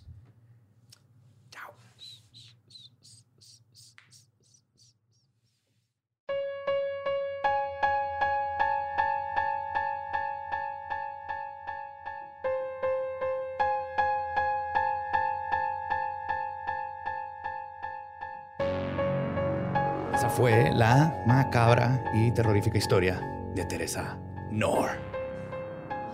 Estaba tratando de acordarme si había algún como jingle o algo de Nor, pero el de los jingles aquí es borre. ¿No, te acuerdas? ¿No era así? Era algo de. Caldo de pollo, popo. No, te creas, no Ajá. sé. ¿Te gusta sí. el pollo en forma de polvo? Sabe Di a que pollo, sí. huele a pollo, es de pollo. Es ese. Ah, ¿Cómo hacen polvo al pollo? mm, Pues mira, a lo lo meten, mejor a- le, le lo echan meten a un gasolina. closet, lo dejan abandonado ahí unos días. lo despegan de la alfombra y Lo raspan la alfombra y es lo que meten en el frasquito. Con una tarjeta lo cortan. de teléfono, güey. Digo, una IFE o algo. Este episodio no es traído a ustedes por Nor. claramente. Pero aquí estamos, Nor. Digo, si quieres asociar tu marca a crímenes, adelante. No, Sí, no sí. hay- Crímenes que no sean culinarios, adelante. Hablando de asociar marcas y así, recuerden que tenemos mercancía oficial. Eh, ya hubo, no sé si ya se acabó, pero hubo restock de gorras porque la gente está diciendo, eh, güey, hay un poquitas gorras, ya hay más gorras. No sé si todavía hay, pero vayan a checar. En leyendalegendarias.com están los links a todo. Hay tarros, tazas, playeras, gorras, pins, stickers. Todo. Nada le va a gustar más a tu madre este mes que su gorra de leyendas legendarias. Sí. Para que se vea hip. Hop. Hippity hop hop. Y pues, si así estuvo este, no quiero saber cómo hasta el próximo. Sí, vamos, vamos encrechendo y en diferentes temas. Si se fijan, ya en el, en el último vamos a recapitular los diferentes tipos de asesinos de madres que tuvimos. Pero si este se les hizo heavy, el que sigue les va a encantar. Ok. Caldo de pollo para los legendarios. eh. Este. Amigos, Los queremos mucho. Nos escuchamos el próximo miércoles. Macabroso.